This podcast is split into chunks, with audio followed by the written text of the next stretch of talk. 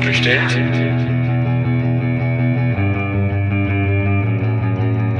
Ist so bestellt? So nicht bestellt. Der kritische Podcast über Abschiebungen. So, willkommen zu einer weiteren Folge des So nicht bestellt Podcast, dem kritischen Podcast über Abschiebungen.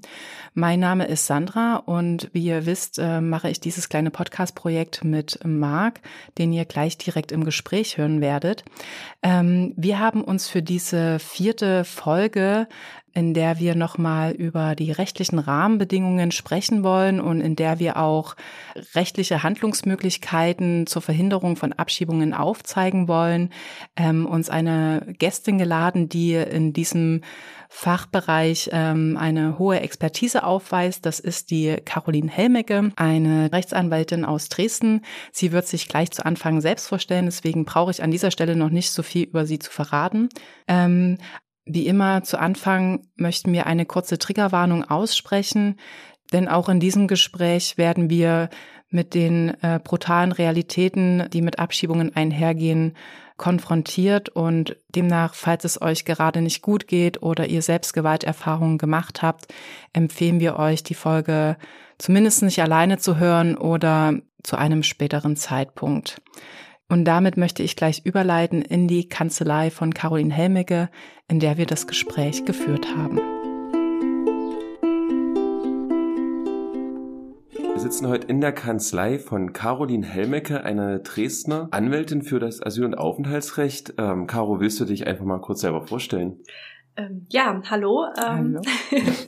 äh, ich bin ähm, Caroline Helmecke, Rechtsanwältin und Fachanwältin für Migrationsrecht in Dresden ähm, selbstständig seit 2016 und ähm, genau, arbeite hauptsächlich im Asyl- und Aufenthaltsrecht und freue mich heute mit euch hier zu sein und den Podcast zu machen. Schön, dass wir hier sein dürfen. Ja, und dass wir dich gewinnen konnten für unsere Folge, denn wir möchten heute anhand von drei Fällen einmal durchdeklinieren, was überhaupt aufenthaltsrechtliche Optionen sind, ähm, auch selbst nach einer negativen Asylantragstellung, also der Asylantrag wurde abgelehnt, was ist dann noch möglich? Und damit das heute nicht wie so ein juristisches Seminar ähm, daherkommt, machen wir das eben anhand von drei Fällen. Und da gehen wir auch direkt rein. Sandra stellt den ersten Fall vor und Caro wird dann mit uns besprechen, was sie auch in einem potenziellen Mandat da dann tun würde. Genau. Also wir haben drei Fälle dabei, die alle eine Gemeinsamkeit haben, nämlich dass sie von Abschiebung bedroht sind.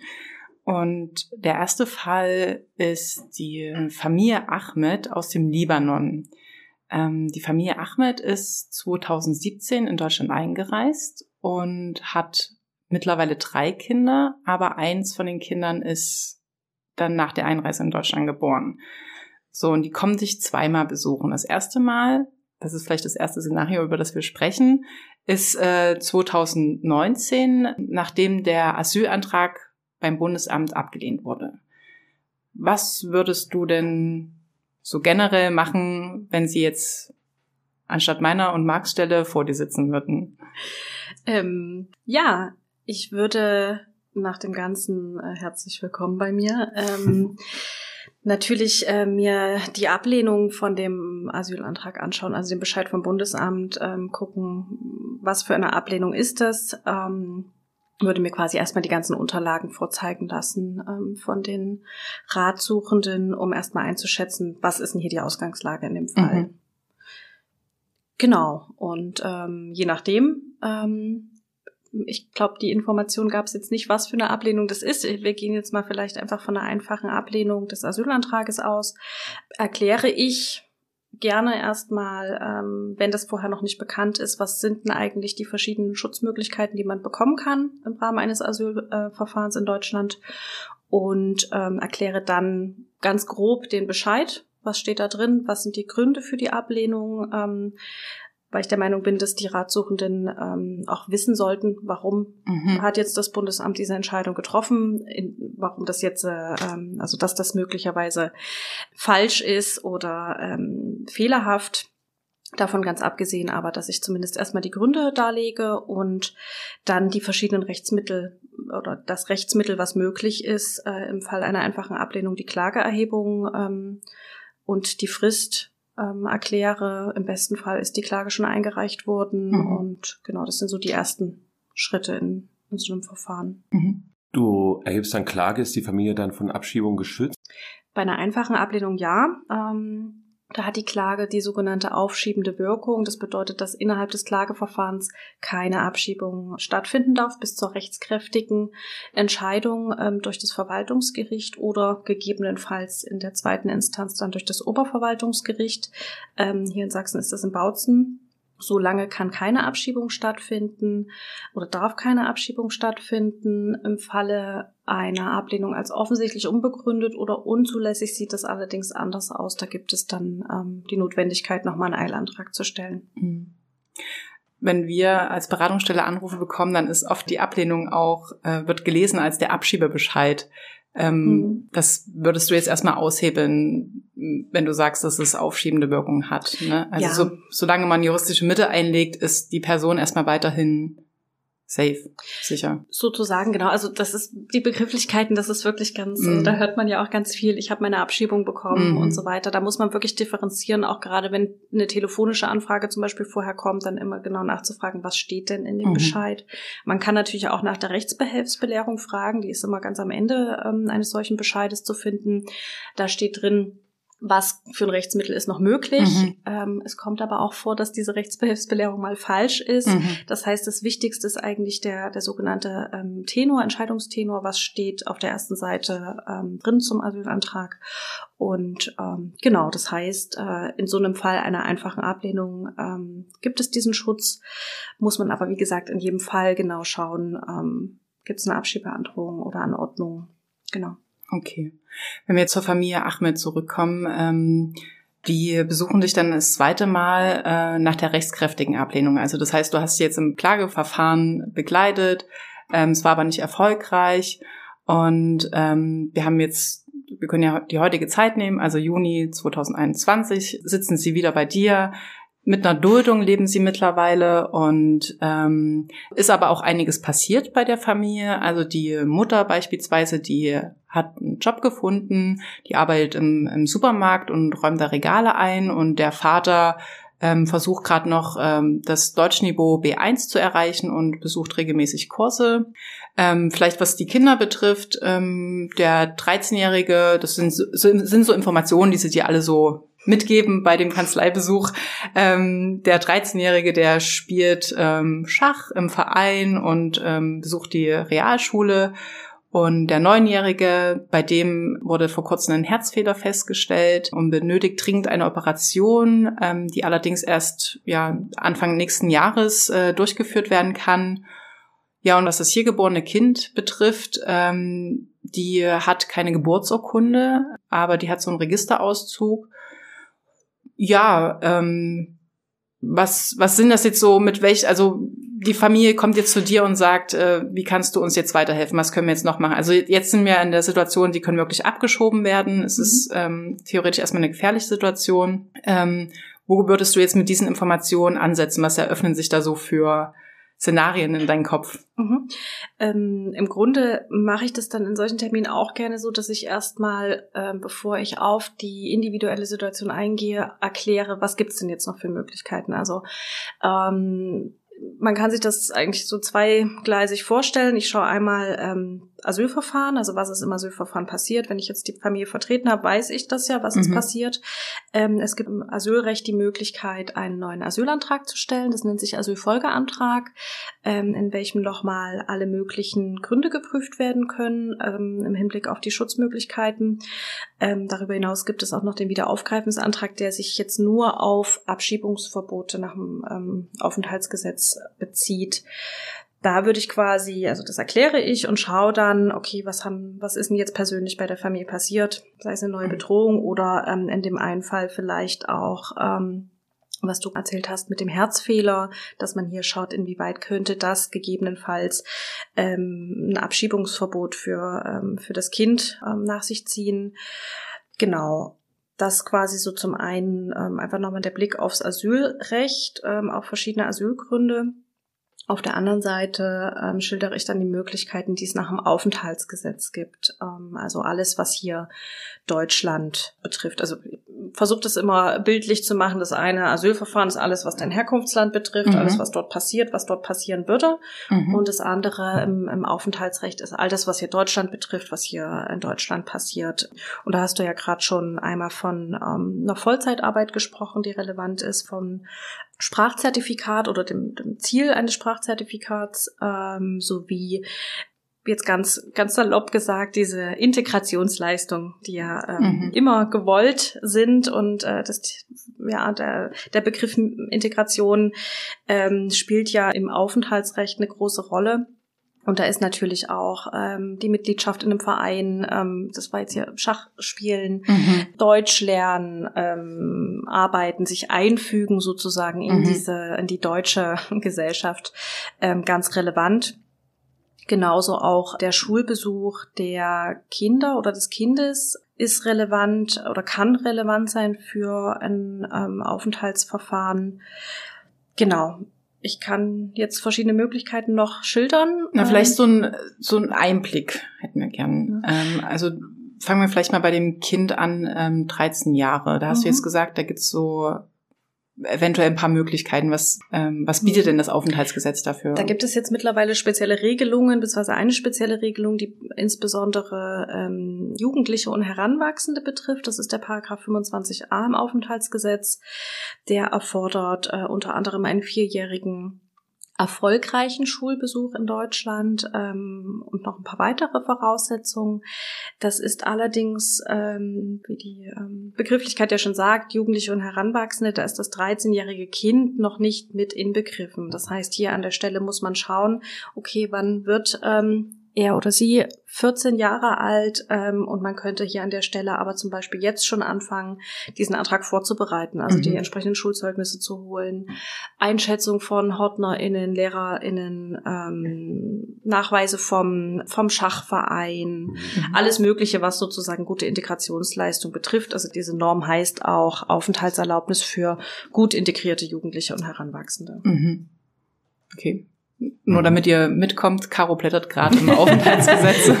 um nochmal auf um Nummer noch sicher zu gehen. Wie es genau heißt. genau, also das ist ähm, definitiv eine Möglichkeit. Äh, wenn wir gerade schon mal bei diesen ähm, Aufenthaltserlaubnissen ähm, im Hinblick auf eine gute Integration sind, können wir gleich nochmal den Paragraphen 25b in den Blick nehmen. Ähm, das Caro blättert um. blättert eine Seite in, in, in meiner Gesetzessammlung. Ähm, Aufenthaltsgewährung bei nachhaltiger Integration. Ähm, das sind viele verschiedene Voraussetzungen, unter anderem aber äh, im Regelfall bei einer einzelnen Person, dass man sich seit mindestens acht Jahren in Deutschland befindet, und bei einer Familie, also beziehungsweise bei einem Zusammenleben mit einem minderjährigen ledigen Kind in häuslicher Gemeinschaft, kann diese Frist auf sechs Jahre ähm, geduldet, gestatteten oder erlaubten Aufenthalt im, im Bundesgebiet herabgesetzt werden. Da ist allerdings auch eine überwiegende Lebensunterhaltssicherung notwendig. Da müsste man jetzt noch mal schauen, ähm, wenn jetzt die Familie selber noch Leistungen ähm, bezieht, zusätzlich zur Arbeit, müsste man das mal ausrechnen, ob das ausreichend ist für die überwiegende Lebensunterhaltssicherung oder nicht. Hinreichend mündliche Kenntnisse der deutschen Sprache. A2 muss da auch vorliegen, genau. Also auch dahingehend gibt es verschiedene Möglichkeiten. Okay. Ähm, welche Rolle spielen denn diese beiden Aufenthaltserlaubnisse so in deiner regulären Anwaltstätigkeit? Also würdest du sagen, ich mache sehr häufig den 25a oder den 25b oder? Mm, also den 25a, das kommt schon häufiger vor. Also was heißt häufiger? Jetzt müsste ich bei mir nochmal in die Akten gucken. Es ist wenig. Mhm. Ja, ähm, Warum? Naja, zum einen, ähm, weil die Personen, die jetzt äh, also noch nicht die vier Jahre einfach da waren, äh, ja. weil die Kinder noch nicht, ähm, also noch nicht jugendlich oder Heranwachsende sind, gegebenenfalls auch, weil schon ähm, die Altersgrenze erreicht ist. Also der 25a kann auch nur bis zur Verendung des 21. Lebensjahres mhm. gestellt werden. Ähm, würde ich jetzt sagen, dass die äh, Mandantinnen, Mandanten in, von mir jetzt da einfach noch nicht oder schon drüber hinaus mhm. ähm, sind es sind einfach auch sehr hohe Erteilungsvoraussetzungen, ne? Ja, natürlich. Also wo sich auch vielleicht auch Ansätze für eine Bleiberechtsreform auch nochmal zeigen. Es ist Notwendigkeit grundsätzlich auch. kann man schon sagen, es ist erstmal schön, dass überhaupt äh, nochmal so was Konkretes geschaffen wurde ähm, durch dieses ne, 25a, 25b. Es war nachträglich eingeführt. Ähm, dass die Idee einer Aufenthaltsverfestigung trotz Duldung ins Gesetz gegossen wurde, ist schon mal grundsätzlich erstmal eine gute Sache. Aber ja, die Voraussetzung ähm, daran scheitert es halt oft. Ich habe auch in einem Verfahren, ähm, da sagt äh, die Ausländerbehörde, ähm, eigentlich liegen die Voraussetzungen bei dem Kind vor, also bei der bei der Jugendlichen. Allerdings ist das ja eine Soll ähm, eine Sollnorm, also es soll ein Titel in der Regel erteilt werden. Und ähm, da stellt sich die Ausländerbehörde quer und sagt, äh, die Eltern haben ja, ähm, was weiß ich, Identität getäuscht oder irgendwas nicht mhm. mitgewirkt mhm. und deswegen sei das ja ein atypischer Ausnahmefall und es solle nicht erteilt werden an der Stelle. Also man streitet sich nicht, also sowieso viel, mhm. aber auch an dieser Stelle streitet man ja. sich auch oft.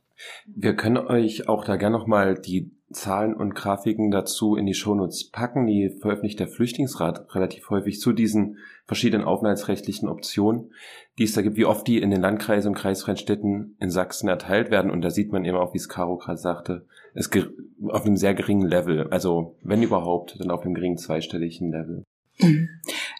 Ich hätte auch noch mal zwei Fragen zu der Familie jetzt konkret. Mhm. Ähm, wir reden ja jetzt immer nur über Möglichkeiten für erstmal eine Person. Also wir hatten über eventuell einen Wiederaufgreifungsantrag für das kranke Kind oder der 13-Jährige ähm, oder die 13-Jährige oder die Mutter. Ähm, wie wäre denn das? Könnte dann die Familie getrennt werden, wenn eine Person aus der Familie einen Aufenthalt hat?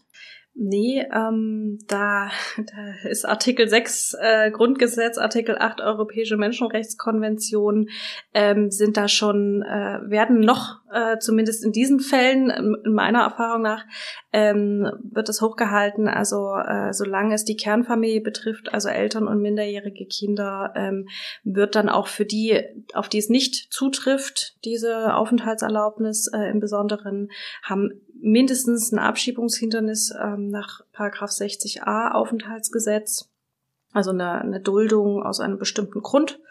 Und ähm, das sagen heißt, eine sichere Duldung. Eine, ja, ich, es gibt verschiedene Begriffe, glaube ich. Also ich sage da meistens qualifizierte Duldung, ja. ähm, aber genau, sichere Duldung ja. ist wahrscheinlich mhm. einfach für die fürs Verständnis mhm. die beste okay. Bezeichnung.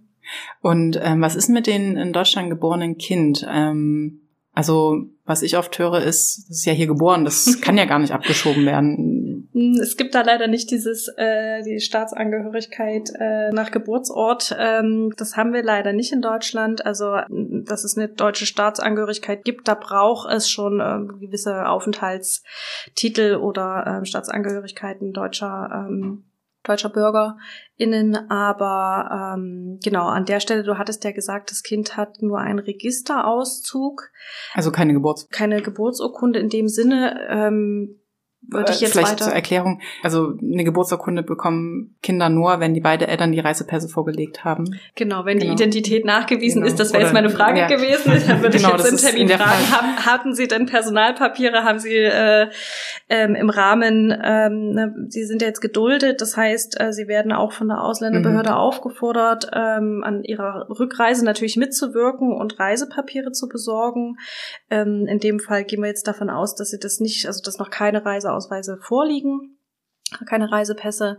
Ja, da ist es, kommt auch immer, kommt es immer darauf an, inwieweit auch die Zusammenarbeit mit der Botschaft äh, funktioniert, ob das ausreichend ist, so ein Registerauszug oder ob direkt Reisedokumente benötigt werden. Das kann ich für den Libanon gerade aus dem Kopf nicht sagen. Ich mhm. glaube, es ist schwer mhm. tatsächlich, mhm. dass der Libanon da an der Stelle äh, bestätigt, dass das Kind eine ähm, libanesische Staatsangehörige oder Angehöriger ist. Mhm. Ähm, genau, aber nur durch die Geburt hier in Deutschland gibt es kein, also in diesem Fall jetzt hier kein Aufenthaltsrecht. Mhm. Bevor wir vielleicht den nächsten Fall vorstellen, habe ich noch eine Frage, ob es nämlich ähm, auch so eine Strategie sein könnte. Also jetzt ähm, die 13-Jährige wird bald 14, man könnte jetzt den Antrag vorbereiten, aber es sind vielleicht noch so ein paar Monate, wo es dann eine Angst gibt. Und es gibt aber gleichzeitig äh, ein krankes Kind, äh, bei dem eine Operation im Anfang 2022 ansteht.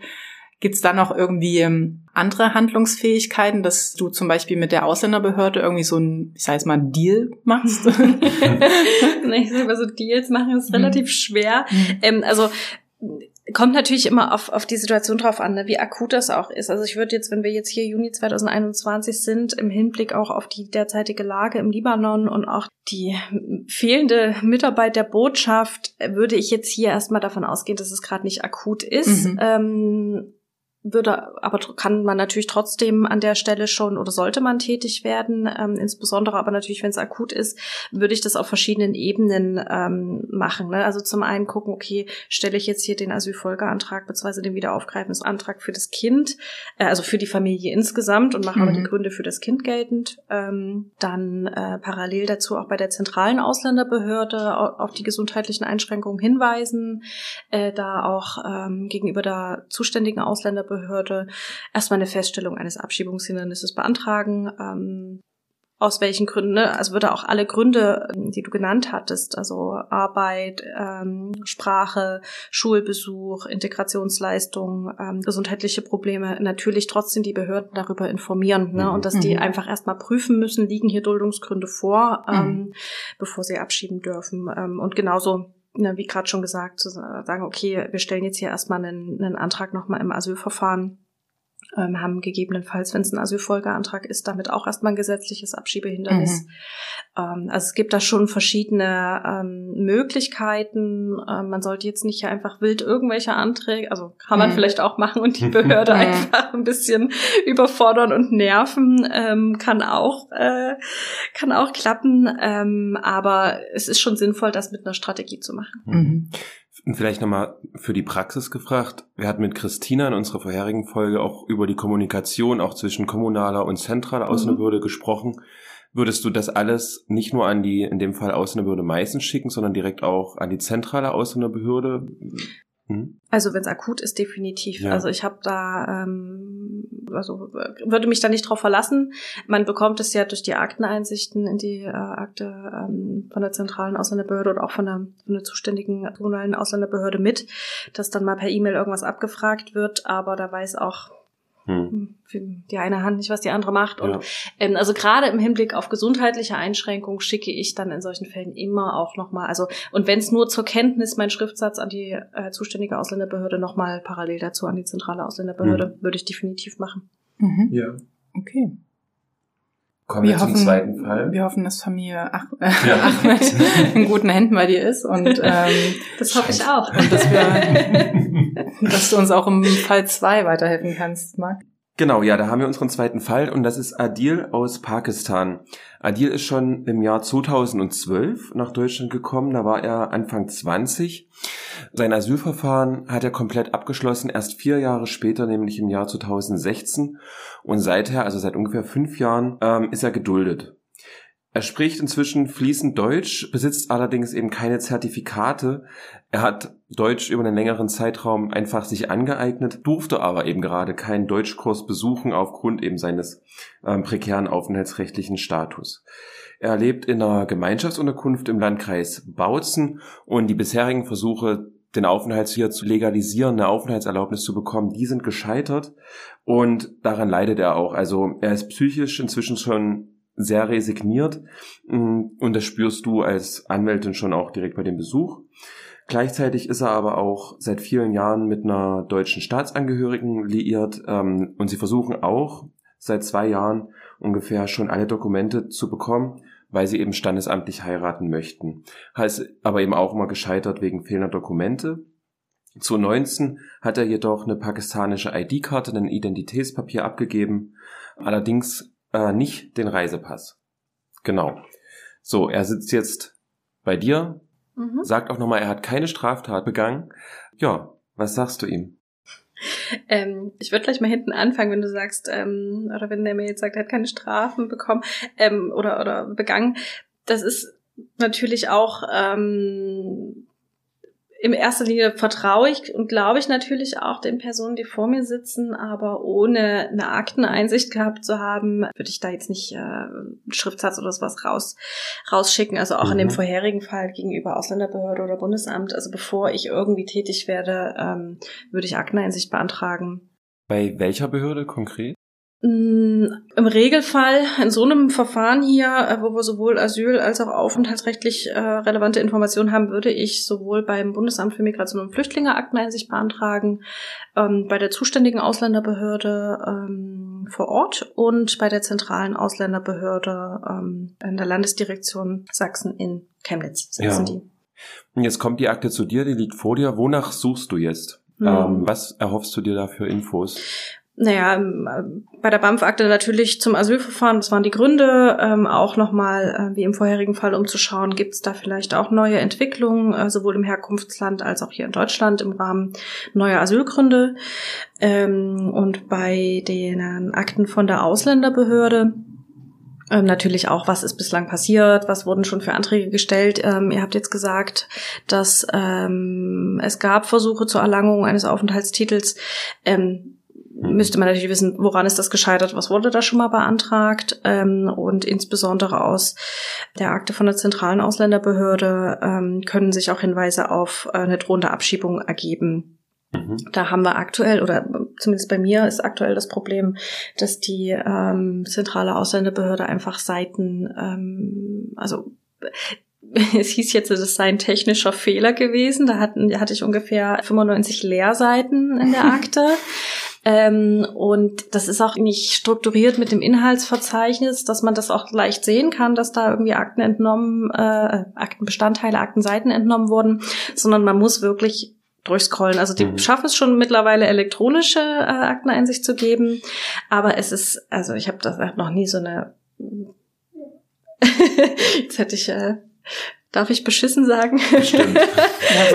So eine beschissene Aktenführung. Also die haben da bestimmt ihr ganz tolles System, aber um wirklich relevante Informationen aus dieser Akte zu bekommen, ist es wahnsinnig schwierig.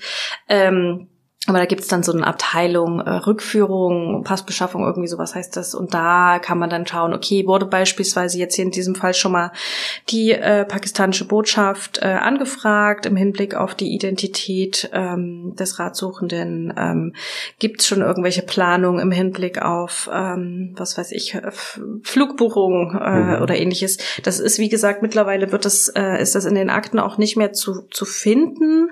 Äh, also große große Teile der Informationen dazu, ähm, aber so es gibt Hinweise darauf, ähm, bestimmte Ausweisdokumente ähm, oder nicht Ausweisdokumente, sondern äh, persönliche Dokumente wie so ein Laissez-passer-Papier Mhm. ähm, oder eben auch, dass Aktenseiten entnommen wurden. Also das sind schon Mhm. Hinweise darauf, dass da gerade was am Start ist, am Laufen ist. Genau, vielleicht zur Erklärung kurz, ein Laissez-Passer ist ein Passersatzpapier, wo eben bei fehlendem Pass ähm, sozusagen eine Person trotzdem in einem Flugzeug mitgenommen werden kann, ähm, muss dann eben in Kooperation zwischen dem abschiebenden Staat und dem die abschiebende, Person aufnehmenden Staat erstellt werden und meist ist die Ausstellung von Laissez-Passer über ein Rücknahmeabkommen geregelt, ne? Genau. Ja. Ja. Mhm. Ähm, genau, das ist erstmal vielleicht ähm, der Gedanke zu den zu den Straftaten oder äh, zu dieser zu dieser Angabe. Ähm, ja, also Akteneinsicht ist unglaublich wichtig.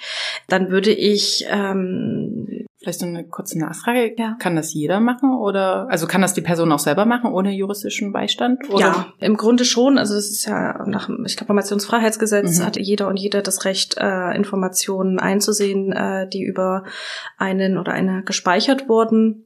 Ähm, je nachdem, also gerade BAMF und ZAP, also Bundesamt für Migration und Flüchtlinge und zentrale Ausländerbehörde, ist es, glaube ich, relativ unproblematisch, wenn man das ohne äh, Vertretung, ohne bevollmächtigte Person macht. Bei den Ausländerbehörden habe ich das Gefühl, dass es ein bisschen komplizierter ist, dass die die Akten nicht verschicken wollen, machen sie teilweise auch an uns Anwältinnen nicht, ähm, dass man dann direkt vor Ort quasi äh, hingehen muss, dort Einsicht nehmen kann und dann auch, wenn man was kopieren möchte, horrende Kopierkosten Mhm. bezahlen muss. Genau, aber grundsätzlich ist äh, das möglich, Mhm. selbst äh, Akteneinsicht zu nehmen. Genau, ähm, Okay. ich, ich, ich wollte nur ganz kurz, ähm, weil ich ja äh, gemerkt habe, dass die Person auch resigniert ist und psychisch äh, ähm, schon beeinträchtigt, äh, würde auch an der Stelle, ähm, wenn das nicht schon erfolgt ist, dass da irgendwie eine Beratungsstelle oder ähm, das psychosoziale Zentrum zum Beispiel aufgesucht wurde, würde ich dahingehend auf jeden Fall äh, verweisen und ähm, vielleicht einen Infoflyer mitgeben, Mhm. Äh, und auch nochmal darauf hinweisen, dass äh, auch Schlafstörungen, Konzentrationsschwierigkeiten etc., äh, dass das Symptome einer psychischen Erkrankung sein können, ja. dass das äh, nichts ist, für, für das man sich schämen muss, mhm. sondern ähm, äh, dass das wichtig ist, dass man da ähm, sich auch die Hilfe sucht. Mhm. Und auf welche aufenthaltsrechtlichen Optionen würdest du jetzt so hin Zielen hinarbeiten? Mhm. Ähm, ich weiß jetzt gar nicht, hat er gearbeitet oder ähm, nee, Deutsch hat er gelernt von selbst, aber noch kein, nee. keine Beschäftigung, kein mhm. Hm. was oft nicht, also vielleicht so als Anmerkung meinerseits, mhm. erfahrungsgemäß ja gar nichts damit zu tun hat, dass die Personen nicht arbeiten wollen, sondern genau. oft einfach keine Arbeitserlaubnis äh, von der Ausländerbehörde bekommen und oft ja Versuche gab, Arbeitserlaubnis zu beantragen, aber mhm. ist, ja. ja, ja, gerade im Hinblick auf mhm. ähm, ne, äh, fehlenden Reisepass, ne, also mhm. kann das ja ähm, relevant sein, dass die Ausländerbehörde an der Stelle keine Arbeitserlaubnis gibt beziehungsweise ähm, diese Paragraph 60b Duldung erteilt. Ich weiß nicht, ob ihr mhm. darüber schon mal. Nee. Ist, glaube ich, zu komplex. Ist ein sehr ist komplexes mal das Thema. Raus an der Stelle. Ganz, ganz kurz, ist eine Person für Person, eine Duldung für Person mit ungeklärter Identität, die äh, einfach aufenthaltsrechtlich nochmal eine deutliche mhm. Schlechterstellung ist. Genau. Genau. Mhm. Nur ganz kurz dazu, diese Überschrift Duldung für Personen mit ungeklärter Identität ist falsch, weil es geht nicht nur darum, dass die Identität nicht mhm. geklärt ist, mhm. sondern dass eben auch Mitwirkungspflichten äh, im ja. Hinblick jetzt auf die Passbeschaffung, ähm, dass dem nicht nach oder angeblich nicht nachgekommen wird. Aber ja, vielleicht nochmal genau. separates Thema. Ist ein Einfallstor für Behördenwillkür, war mhm. auch schon vorher, ja. bevor diese Duldung eingeführt wurde, 2019, ähm, war die Identitäts ähm, Klärung und die Mitwirkungspflichten immer so ein Ding, wo Behörden mhm. ganz viel verzögern konnten und den Leuten das Leben schwer machen konnten. Und es wird immer schlimmer mhm. mit dieser Duldung. Mhm. Also einfach gesprochen, es ist die noch schlechtere Duldung. Die schlechteste Duldung, die man bekommt. Die unqualifizierteste. Oder äh, ganz schrecklich Duldung leid, also wer sich ja. das überlegt ja. hat. Ähm, Jetzt haben genau. wir es doch erklärt. Aber, zurück zu, ähm, Aber ich glaube, da kann man auch noch viel mehr dazu ja. äh, sagen. Ähm, genau, ansonsten äh, habt ihr ja davon gesprochen, dass es eine deutsche Staatsangehörige gibt mit der der junge Mann liiert ist. Da könnte man natürlich darüber nachdenken, äh, perspektivisch Aufenthalt aus familiären Gründen oder Familiennachzug aus familiären Gründen ähm, im Hinblick auf die Eheschließung. Mhm. Muss man natürlich jetzt genau schauen, okay, ähm, was braucht es jetzt noch für Dokumente, wo, wo, wo liegen die Probleme, ähm, das zeitlich auch gut sozusagen zu planen, ähm, ob man hier an der Stelle vielleicht auch schon ähm, ein Abschiebehindernis geltend macht. Ich meine, wir haben eine Person, die ist seit 2012 äh, in der Bundesrepublik Deutschland. Ähm, hat zumindest alles Mögliche versucht und selbstständig Deutsch gesprochen, ist hier seit, ähm, weiß ich jetzt nicht, mehreren Jahren auch liiert und offensichtlich verlobt, dass man da an der Stelle auch sagt, okay, nach 60a Absatz 2 Aufenthaltsgesetz ähm, mittlerweile verwurzelt hier, gut integriert, ähm, kurz bevorstehende Eheschließung. Ähm, wir haben Insgesamt aber trotzdem das Problem bei dem Aufenthalt äh, über den Familiennachzug durch die Eheschließung, das Problem, dass für diesen Aufenthalt in der Regel ähm, das entsprechende Visum erforderlich ist, was eigentlich bei der Einreise quasi eingeholt werden muss. Ähm, es gibt da verschiedene ähm, Ausnahmeregelungen. Im Grunde ähm, ist aber, also ist mir jetzt nicht bekannt, ähm, dass es auch äh, trotz, also eigentlich verweist die Ausländerbehörde immer noch mal darauf, okay, reisen Sie aus, kommen Sie mit dem entsprechenden mhm. Visum wieder.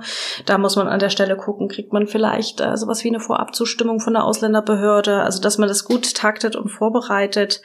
Ähm, ansonsten, ähm, dass man gegebenenfalls, äh, darüber haben wir noch nicht gesprochen heute, ähm, der Paragraph 25 Absatz 5, dass man anstelle dieses äh, Aufenthaltstitels aus familiären Gründen vielleicht erstmal darauf geht, äh, dass eine Ausreise aus rechtlichen oder tatsächlichen Gründen unmöglich ist. Ähm, das lese ich gerade wieder im Gesetz nach.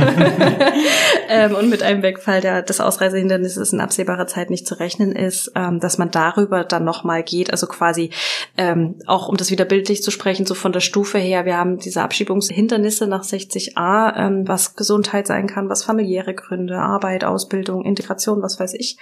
Und das ist erstmal nur das Abschiebungshindernis, diese sichere oder qualifizierte Duldung und eine Stufe höher, wenn jetzt damit ähm, nicht zu rechnen ist, dass dieses Abschiebungshindernis irgendwie wegfällt, kann dann auch ein Aufenthaltstitel ähm, nach Paragraph 25 Absatz 5 Aufenthaltsgesetz erteilt werden. Genau, das so als, als Stufe. Also sozusagen, wenn nach 60a hat die Person erstmal weiterhin nur eine Duldung. Mhm. Eine Duldung hat ja rechtliche Einschränkungen, also man darf immer noch nicht umziehen, Nicht ähm, reisen. nicht reisen, äh, kriegt ja kriegt Leistung nach Asylbewerberleistungsgesetz im schlechtesten Fall und mit 25,5 das wäre halt ein Aufenthaltstitel Mhm. und man hätte sozusagen dann oder die Person Mehr hätte dann Rechte. mehr Rechte. Und den Genau. gibt's aber auch erst eben nach 18 Monaten Vorduldungszeit, ne? Da, also das, da- das ist, gibt zwei Regelungen quasi in dem 25 Absatz 5. Äh, das, da Im Satz 1 steht, die Ausländerbehörde kann äh, Mhm. die Aufenthaltserlaubnis erteilen. Äh, und im Satz 2, sie soll das, wenn das seit 18 Monaten ist. Aber Mhm. auch hier ist, glaube ich, die Anwendungspraxis der Ausländerbehörden ähm, minimalst. Also das ist ähm, Ja. Schwierig. Da wiederum, äh, wenn ihr dann auf unsere Zahlen und Grafiken, beziehungsweise die vom Flüchtlingsrat guckt, ähm, fällt immer Leipzig auf als so ein Tower Mhm. inmitten der 13 Landkreise, kreisfreien Städte. Da wird die sehr häufig verteilt, dieser 25,5. Und ähm, in einer Stadt wie Dresden, wo man sagt, das müsste ungefähr genauso sein, dann ganz gering. Ja. Ähm, irgendwie so 40 dann im, im Vergleich dazu oder so. Hm. Ja, da müsste die Ausländerbehörde äh, Leipzig mal vielleicht Fortbildung oder Workshops machen Ja. in ganz Sachsen. Also wir sehen schon, dass, äh, dass es sehr viele Unterschiede gibt, auch in Mhm. den Landkreisen. Es ist Ja. schon Sachsen und unsere Person kommt ja aus dem Landkreis Bautzen und Mhm. soweit ich weiß, ist es da nochmal komplizierter. Aber Ganz Ähm, anders. Ganz anders. Ähm, was ist denn, was gibt's denn noch so für Optionen für Adil? Also ähm, es kursieren ja auch immer zwei Begriffe der Ausbildungs- und Beschäftigungsduldung. Mhm. Vielleicht kannst du uns das nochmal ganz grob umschreiben, was das für eine Möglichkeit bieten würde. Mhm. Im Grunde ähm, gibt es da ähm, zwei Möglichkeiten, ähm, noch zusätzlich vielleicht auch langfristig den Aufenthalt ähm, zu sichern. Ähm, einmal mit der Ausbildungsduldung und einmal mit der Beschäftigungsduldung. Äh, die wurden jetzt auch neu geregelt äh, im Aufenthaltsgesetz im Paragraph äh, 60c und 60d Aufenthaltsgesetz. Ähm, ist auch von verschiedenen ähm, Voraussetzungen abhängig. Ähm, müsste man jetzt hier bei, ähm, bei dem Ratsuchenden schauen, ähm, inwieweit das Betracht käme. Ähm, also auch eben die, die Möglichkeit der, der Ausbildungsaufnahme. Ähm, da ist auch die Identitätsklärung wieder relevant. Also bei beiden äh, Duldungen, da gibt es bestimmte Fristen, bis wann ähm, die Identität geklärt werden muss oder zumindest die Mitwirkungspflicht nachgewiesen werden muss.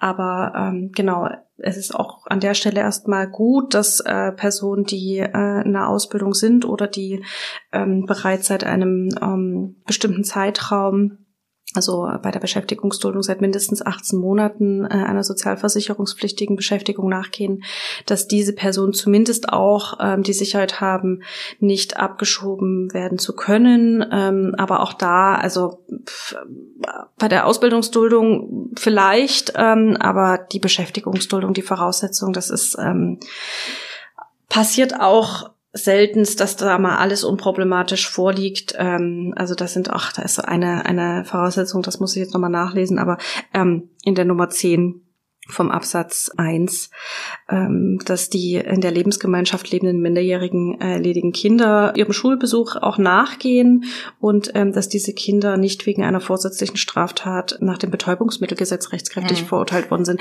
wo, wo ich mich wirklich, also Ja, wer, so was, wie saßen die da bitte zusammen? Also, Also- ja, Also ähm, Arbeit nur für die, deren Kinder nicht kiffen. Ganz genau, also ja. das ist so der, der, der, äh, die Übersetzung dessen. Genau, und ähm, ja, natürlich Straftaten sind dem hinderlich, ähm, Lebensunterhalt, ähm, Vorduldungszeit ist relevant, ähm, also bei der Beschäftigungsduldung muss man schon seit einem Jahr eine Duldung haben.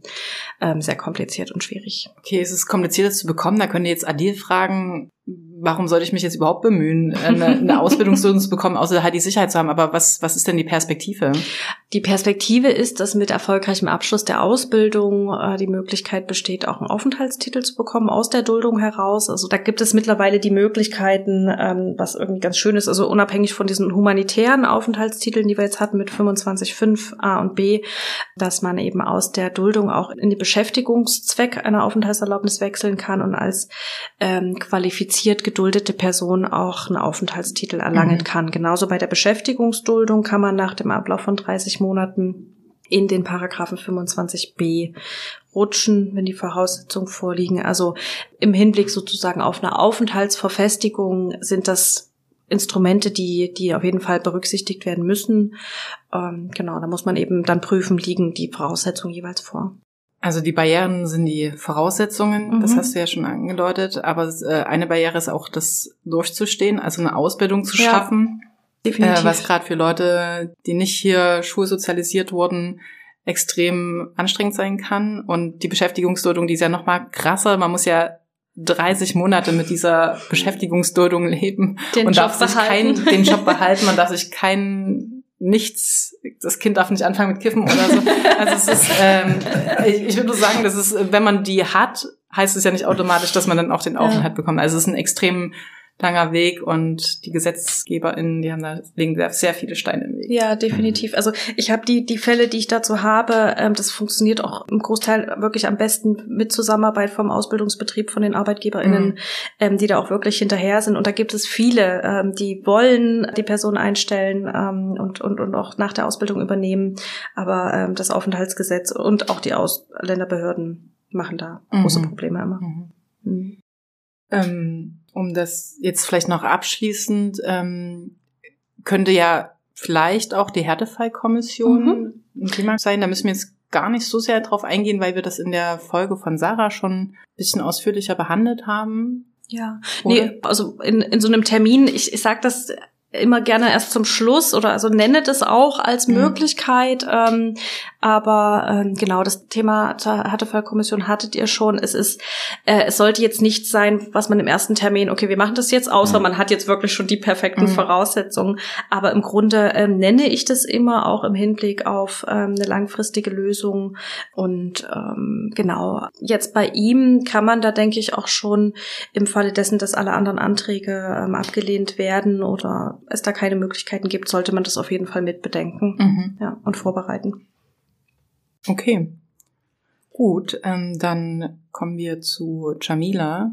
Jamila ist aus Marokko und Jamila ist eine queer weiblich gelesene Person und bei ihr ist nochmal der Unterschied zu den anderen, dass sie äh, nicht in ihr Herkunftsland Marokko abgeschoben werden soll, sondern äh, nach Italien, weil sie dort in Italien eingereist ist und sozusagen ein, ein sogenannter Dublin-Fall ist. Mhm. Und sie hat aber gar nicht lange in Italien gelebt.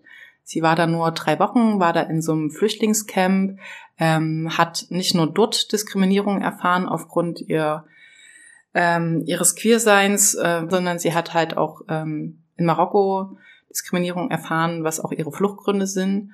Und in Italien äh, hat sie einen Asylantrag gestellt, aber soweit sie zumindest weiß oder dir erzählt, ist, ist ihr nicht bekannt, ob dieser positiv oder negativ oder ob der überhaupt schon entschieden wurde. Was machst du mit der Jamila? Mhm. Ähm, genau kommt ein bisschen darauf an, in welchem, welchem Verfahrensstadium wir gerade sind. Also wenn jetzt schon die Entscheidung ähm, gekommen ist über den Asylantrag äh, als unzulässig, ähm, ist es eigentlich wie in dem, in dem ersten Fall, dass ich erstmal erkläre, ne, was ist da passiert. Da wird man auch aus dem Bescheid ähm, erfahren, gab es in Italien jetzt schon eine Entscheidung oder nicht? Ähm, was für eine Entscheidung? Ähm, da wir hier in einem Dublin-Fall sind, ähm, ist es jetzt auch sehr wahrscheinlich, dass sie nicht ähm, äh, oder dass sie keine keine Schutzzuerkennung in Italien bekommen hat, sondern dass es wirklich darum geht, dass das Asylverfahren ähm, in Italien durchgeführt werden soll. Ähm, ich würde dann erklären, was ist eigentlich das Dublin-System, wenn das noch nicht bekannt ist. Also es ist ganz einfach gesagt so, dass ähm, die Zuständigkeit für ein Asylverfahren ähm, geregelt ist in der Dublin III Verordnung mittlerweile. Ähm, das heißt, Personen die äh, nach Europa kommen und einen Asylantrag stellen, ähm, da wird erstmal geschaut, ist der Asylantrag zulässig? Also welcher Mitgliedsstaat ist jetzt zuständig dafür? Das kann sein, dass man das erste Mal eingereist ist, zum Beispiel über Italien, dass es da Indizien oder Anhaltspunkte dafür gibt, über die Reiseroute oder ähm, an der Stelle an den Außengrenzen natürlich viel. Ähm, das kann aber zum Beispiel auch sein, dass man mal mit einem mit einem Visum eingereist ist ähm, eines europäischen Staates, ähm, dass vielleicht auch Familien Familienangehörige ähm, sich schon in, in Europa befinden. Da gibt es so einen Kriterienkatalog in der Dublin-Verordnung. Ähm, hier an der Stelle ist es, äh, wird es so sein, dass der Asylantrag in Italien gestellt wurde ähm, und dass Deutschland der Meinung ist, dann sind wir nicht zuständig, dann muss auch Italien ähm, dieses Asylverfahren prüfen. Ähm, wenn wir das dann durchgesprochen haben und äh, die Gründe ähm, für die Ablehnung ähm, eruiert haben, ähm, würden wir dann auch wieder zum Rechtsmittel kommen. Ähm, wir hatten vorhin die einfache Ablehnung, wir haben jetzt hier eine Ablehnung als äh, unzulässig. Ähm, da ist es ganz wichtig, wirklich genau zu schauen, ähm, was steht im, im, in diesen Ziffern auf der ersten Seite und was steht in der Rechtsbehelfsbelehrung weil in solchen Fällen hat das Einlegen der Klage keine aufschiebende Wirkung. Das ist nicht ausreichend, um ähm, auch im laufenden Klageverfahren nicht abgeschoben werden zu können. Das heißt, hier müsste man überlegen, stellen wir jetzt noch einen Eilantrag, also einen ähm, Antrag auf ähm, Anordnung der aufschiebenden Wirkung ähm, oder lässt man das bleiben? In manchen Fällen ähm, kann das Sinn machen. Ähm, das heißt, die Person wäre in der Zeit, während der Eilantrag nicht entschieden ist, von der Abschiebung sicher. Zumindest, ja, also es gibt da ganz enge Fristen, das mhm. wird von einer Woche im, im ähm, im Asylgesetz, nee, in der Verwaltungsprozessordnung, äh, wird da von einer Woche gesprochen. Nee, es ist auch im Asylgesetz. Ich frage noch mal Ist egal. also genau, bei dem, ähm, bei einem Dublin-Verfahren ähm, sind die, die Eilantrags- und Klagefristen kürzer. Mhm. Ähm, und solange quasi, also wenn ein Eilantrag gestellt ist, ähm, dann ist zumindest, also ich schreibe das dann in den Anträgen noch mit dazu, dass äh, auch der äh, für die Abschiebung zuständigen Stelle mitgeteilt werden soll, dass eine Abschiebung nicht äh, stattfinden darf bis zur Entscheidung über den vorliegenden mhm. Antrag. Das mhm. ist auch unproblematisch möglich. Ähm, aber dann, je nachdem, wenn die Entscheidung kommt vom Verwaltungsgericht, und das ist jetzt eine ablehnende Entscheidung im Eilverfahren, dann ähm, ist eine Abschiebung, beziehungsweise spricht man dann hier von einer Überstellung in den anderen Mitgliedsstaat möglich. Und ähm, da haben wir auch nochmal das Problem, ähm, dass sich die Überstellungsfrist auch wieder verlängert. Also das ist ein sehr kompliziertes es Thema. Ist, können, ja, ich wollte bloß nochmal, äh, selbst wenn die Klage noch anhängig ist, kann in dem Fall dann eine Person abgeschoben werden. Das mhm Genau. Und die Frage ist eben auch, ob überhaupt der Einantrag erhoben wird, ne, wenn es gar nicht lohnt, wenn zum Beispiel das eben bei Dublin wird ja ganz oft das dann auch abgelehnt. Mhm. Ähm, bei Ländern wie Rumänien, Griechenland hat es mhm. so Aussicht auf Erfolg, ne? Ähm, hatte. Und, mhm. Oder hatte. Und dann beginnt eben, wie du es gesagt hast, die Dublin-Frist neu laufen. Und vielleicht können wir da nochmal auch für die Beratungspraxis sagen, welches Datum, da stehen ja dann noch verschiedene Daten auf dem mhm. Unzulässigkeitsbescheid des BAMF, über Einreisen und so weiter, mhm. wann, wo, ab welchem Datum die sechs Monate genau beginnt zu laufen. Mhm. Also im, im Grunde spricht auch die Dublin-Verordnung davon, dass ab Kenntnis der, der Zuständigkeit eines anderen Mitgliedstaates das Bundesamt für Migration und Flüchtlinge verpflichtet ist, ähm, innerhalb von zwei bis drei Monaten den zuständigen Mitgliedsstaat anzufragen. Und äh, wenn die dann zustimmen, das ist der äh, Beginn dieser sechs Monatsfrist. Äh, wenn die nicht zustimmen, dann gibt es diese Zustimmungsfiktion. Das ist eigentlich auch ganz interessant, wenn, wenn man nichts sagt, dann gilt es als Ja. Mhm. Ähm, dann ab diesem Zeit, also ab dem Ablauf der Frist, und dann beginnt eine sechsmonatige Überstellungsfrist. Das heißt, äh, Deutschland hat Zeit, innerhalb der sechs Monate die Person in den zuständigen Mitgliedsstaat, also hier an der Stelle nach Italien zu überstellen. Wenn das nicht klappt, dann ist nach den sechs Monaten eine Überstellung nicht mehr möglich. Ähm, dann heißt, äh, das heißt dann, dass Deutschland für das nationale Asylverfahren zuständig wird und dass tatsächlich eine materielle Prüfung, also das Asylverfahren in Deutschland geprüft wird. Ähm, es gibt allerdings Möglichkeiten, die Überstellungsfrist zu verlängern im Falle des Flüchtigseins oder Untertauchens. Das legt auch die zentrale Ausländerbehörde sehr weit aus und wenn man da quasi bei einem Abschiebeversuch nicht da war, warum auch immer, weil man zu Besuch bei jemand anderem war, weil man im Krankenhaus gewesen ist oder oder oder ähm, stellt in der Regel die zentrale Ausländerbehörde ähm, den Antrag auf Verlängerung der Überstellungsfrist. Da wird es dann geprüft und im schlimmsten Fall wird die Frist nochmal auf 12 bzw. 18 Monate verlängert. Genau, aber heißt im Prinzip, Jamila als queere weiblich gelesene Person ähm, hat keine andere Chance, als zu hoffen, dass sie in diesen sechs Monaten nicht wieder abgeschoben wird juristisch heißt, überstellt. Mhm. Also das ist äh, tatsächlich ähm, immer eine Abwägung im Einzelfall. Ähm, man müsste vielleicht jetzt hier auch nochmal genau schauen, was für eine Diskriminierungserfahrung hat sie gemacht, wo ist das passiert, wohin würde sie zurück überstellt werden. Ähm, also es gab eine Zeit lang, hieß es immer so, oh Gott, bloß keine Eilanträge mehr stellen, äh, das verlängert dann nur die Frist und mhm. so weiter und so fort. Aber gerade im Hinblick auf Länder, wo es auch Schwachstellen gibt, also ich rede jetzt nicht von diesen systemischen Mängeln, darüber können wir auch gleich nochmal reden, aber im Grunde ähm, wirklich auch, ähm, dass vulnerable Personen nicht ausreichend behandelt werden, Gesundheitsversorgung nicht da ist ähm, oder einfach nicht sichergestellt werden kann, dass das Asylverfahren für diese Personen ähm, nicht ähm, jetzt fehlt mir das Wort. Ähm, Durchgeführt werden? Men ja, menschenrechtlich angewendet. Also, Menschenrechtskonform. Menschenrechtskonform ähm, durchgeführt werden. Aber ähm, genau, das wenn nicht nachgewiesen ist oder nicht, äh, nicht bewiesen werden kann, dass in diesen Staaten ähm, das Asylverfahren menschenrechtskonform durchgeführt werden kann, ähm, kann das schon auch Sinn ergeben, diesen Eilantrag zu stellen und da ähm, deutlich zu machen, wir haben eine vulnerable Person hier, also eine besonders schutzbedürftige Person. Mhm. Das ist da nicht möglich. In einem besonderen Einzelfall ähm, kann man da den Antrag stellen. Wenn jetzt aber beispielsweise ähm, sie zu mir kommt und ähm, es sind nur noch drei Monate ähm, bis zum Ablauf der Überstellungsfrist und ähm, es gibt gerade in Italien ein besonderes äh, Programm für äh, queere Geflüchtete im Asylverfahren und Italien tut ganz viel. Ähm, dann würde ich mich da auch schwer tun, jetzt diesen Eilantrag zu stellen. Ähm, aber ich, ich würde jetzt nicht, nicht pauschal sagen, ja oder nein. Äh, das ist wirklich mhm. eine Einzelfallbetrachtung. Ähm, die Köpfe qualmen wahrscheinlich schon von vielen ZuhörerInnen. Ähm, aber vielleicht noch eine Sache, die oft mit Dublin ähm, in Verbindung gebracht wird, äh, aber nicht nur bei Dublin eine Rolle spielen kann, äh, ist das Kirchenasyl. Kannst du es vielleicht mal ganz kurz noch äh, erklären, was das ähm, für eine Möglichkeit wäre? Weil wir ja auch mit dem Podcast so Optionen äh, aufzeigen mhm. wollen, ähm, um mhm. sich gegen Abschiebungen zu wehren. Ja, ähm, genau. Kirchenasyl ist sozusagen ähm, ist die Möglichkeit, dass eine Kirchgemeinde, ähm, welche auch immer ähm, das, das Kirchenasyl anbietet, dass eine Person, ähm, die gerade akut von einer Abschiebung bedroht ist oder einer Überstellung, ähm, sozusagen in den Gemeinderäumen auf dem auf dem Anwesen sozusagen ähm, der Kirchgemeinde ähm, Schutz findet ähm, und dass daher quasi die staatlichen Behörden ähm, da nicht drauf zugreifen können dann auf diese Person. Mhm. Mhm. Genau.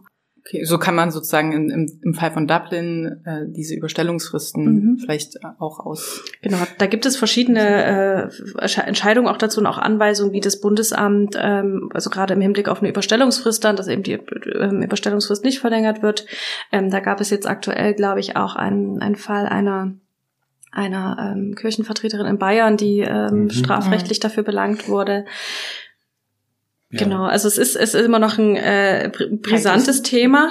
Ähm, genau, genauso auch äh, ähm, gibt es verschiedene äh, Berichte über äh, sogenanntes Bürgerinnenasyl, ähm, dass sich quasi Zivil Zivilpersonen, mhm. wenn man das mal so so technisch ausdrücken kann, ja. ähm, dazu bereit erklären, Personen äh, mhm. Schutz zu bieten im Falle ähm, einer drohenden Abschiebung. Ja. Genau, und vielleicht ganz kurz zum Kontext, dass eben das Kirchenasyl immer in den Jahren immer auch weiter verschärft wurde. Die müssen, mhm. die Kirchgemeinden müssen jetzt so Dossiers einlegen, das ja. müssen mit BAMF abgestimmt werden.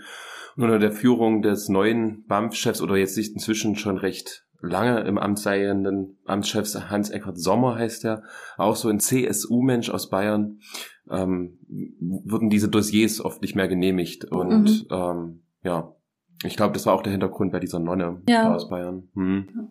Aber um vielleicht nochmal einen Appell nach draußen zu senden, in, gerade in Sachsen wäre es schön, wenn es noch mehr Kirchen geben würde, die bereit sind, Menschen Kirchenasyl zu geben. Ja. Das ist vielleicht aus meiner Praxis.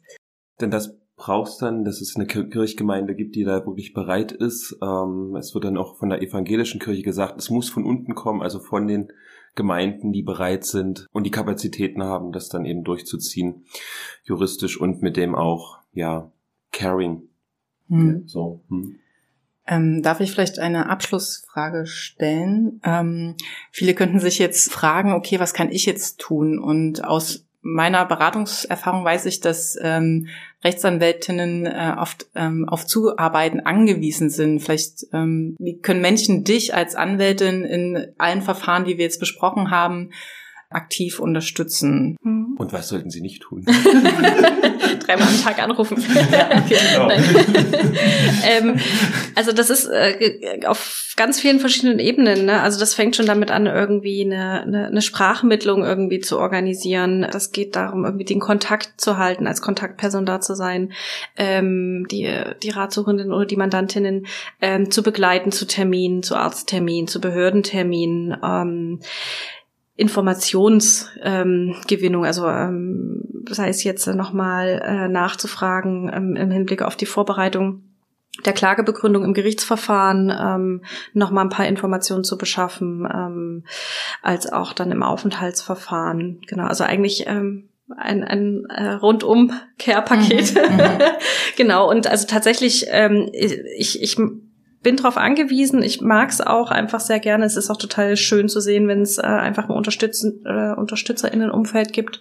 Und ähm, ja, das ist äh, sehr wertvoll. Also generell auch in meiner Arbeit jetzt mit natürlich auch Beratungsstellen. Mhm. Ähm, auch mit äh, Kirchvertretern, beispielsweise VertreterInnen, ähm, also aus allen Bereichen ähm, gibt es eine Zusammenarbeit, jetzt auch vermehrt mit Ärztinnen, Therapeutinnen. Ähm, da passiert viel und äh, damit einfach weitermachen und ähm, weiter draufschauen und laut sein. Das ist ein schönes Schlusswort, oder? Nehmen wir das gleich. Mhm. Dann, Caro, vielen Dank für deine Zeit. Dankeschön. Ja, danke, dass, Schön, dass wir hier Gast sein durften. Tschüss. Tschüss. Tschüss. So, wir möchten dem Gespräch am Ende gar nichts weiter hinzufügen, außer vielleicht noch der Hinweis, dass es uns mit dieser Folge nicht darum ging, uns alle zu Volljuristinnen zu machen. Also wenn ihr an einigen Stellen das Gefühl hattet, das waren zu viele Informationen, dass ähm, Ihr seid damit nicht alleine. Ähm, uns ging es eher vielmehr darum, dass wir alle ein Gefühl dafür bekommen, dass es auch äh, rechtliche Handlungsmöglichkeiten gibt und dass ähm, Personen, die von Abschiebung gefährdet sind, auch dahingehend unterstützt werden können. Genau, uns bleibt am Ende nur noch zu sagen, dass wir uns freuen würden, wenn ihr unseren Podcast abonniert. Es gibt ihn auf allen bekannten Podcast-Kanälen. Teilt die Folgen auch gerne auf Social Media, folgt uns bei Instagram, Twitter oder Facebook. Wir werden uns sicherlich schon ganz bald wiederhören und genau, bleibt uns treu und lasst uns gemeinsam daran arbeiten, Paragraph 1 Asylgesetz, Bleiberecht für alle. Nicht so bestellt.